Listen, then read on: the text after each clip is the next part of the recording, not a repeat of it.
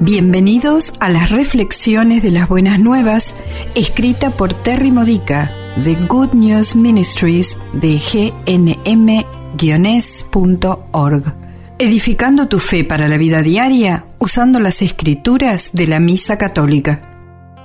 Viernes de la trigésima semana del tiempo ordinario. El tema de hoy es el alma afligida de un evangelizador efectivo. ¿Alguien te causa una gran preocupación y angustia constante por su falta de fe en Jesucristo? Nosotros, como San Pablo en la primera lectura de hoy, Romanos capítulo 9 versículos 1 al 5, nos debemos preocupar por las almas eternas de los demás, tanto que cuando toman malas decisiones que rechazan a Jesús, en lugar de tener una sensación de condena por ellos, sentimos un profundo dolor interno.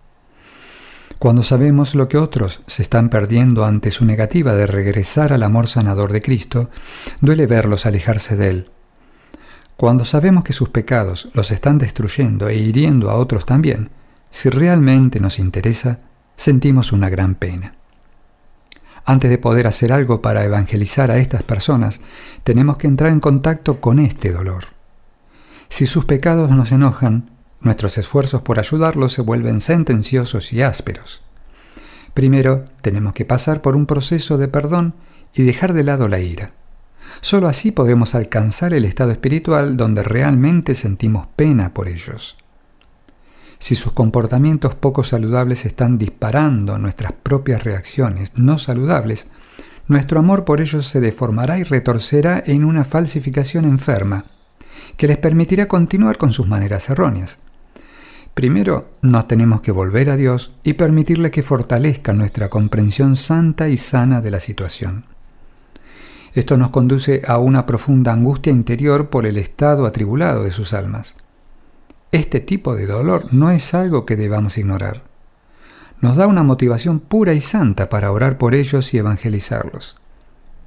Si los has perdonado, pero aún no sientes esa pena, medita en el amor de Dios hacia ellos y entonces permite que ese amor se convierta en tu amor por ellos. Sí, duele mucho cuando los amamos tanto. Las lágrimas de amor por aquellos que rechazan el amor de Dios son muestras de que estamos experimentando un grado avanzado de santidad. Este es el mismo nivel de misericordia que Jesús siente por el hombre con hidropesía, en nuestra lectura del Evangelio de hoy, Lucas capítulo 14, versículos 1 al 6.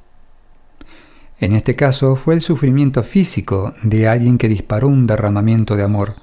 Pero ¿cómo se sintió con los maestros de la ley y los fariseos que lo condenaron por quebrantar una ley religiosa?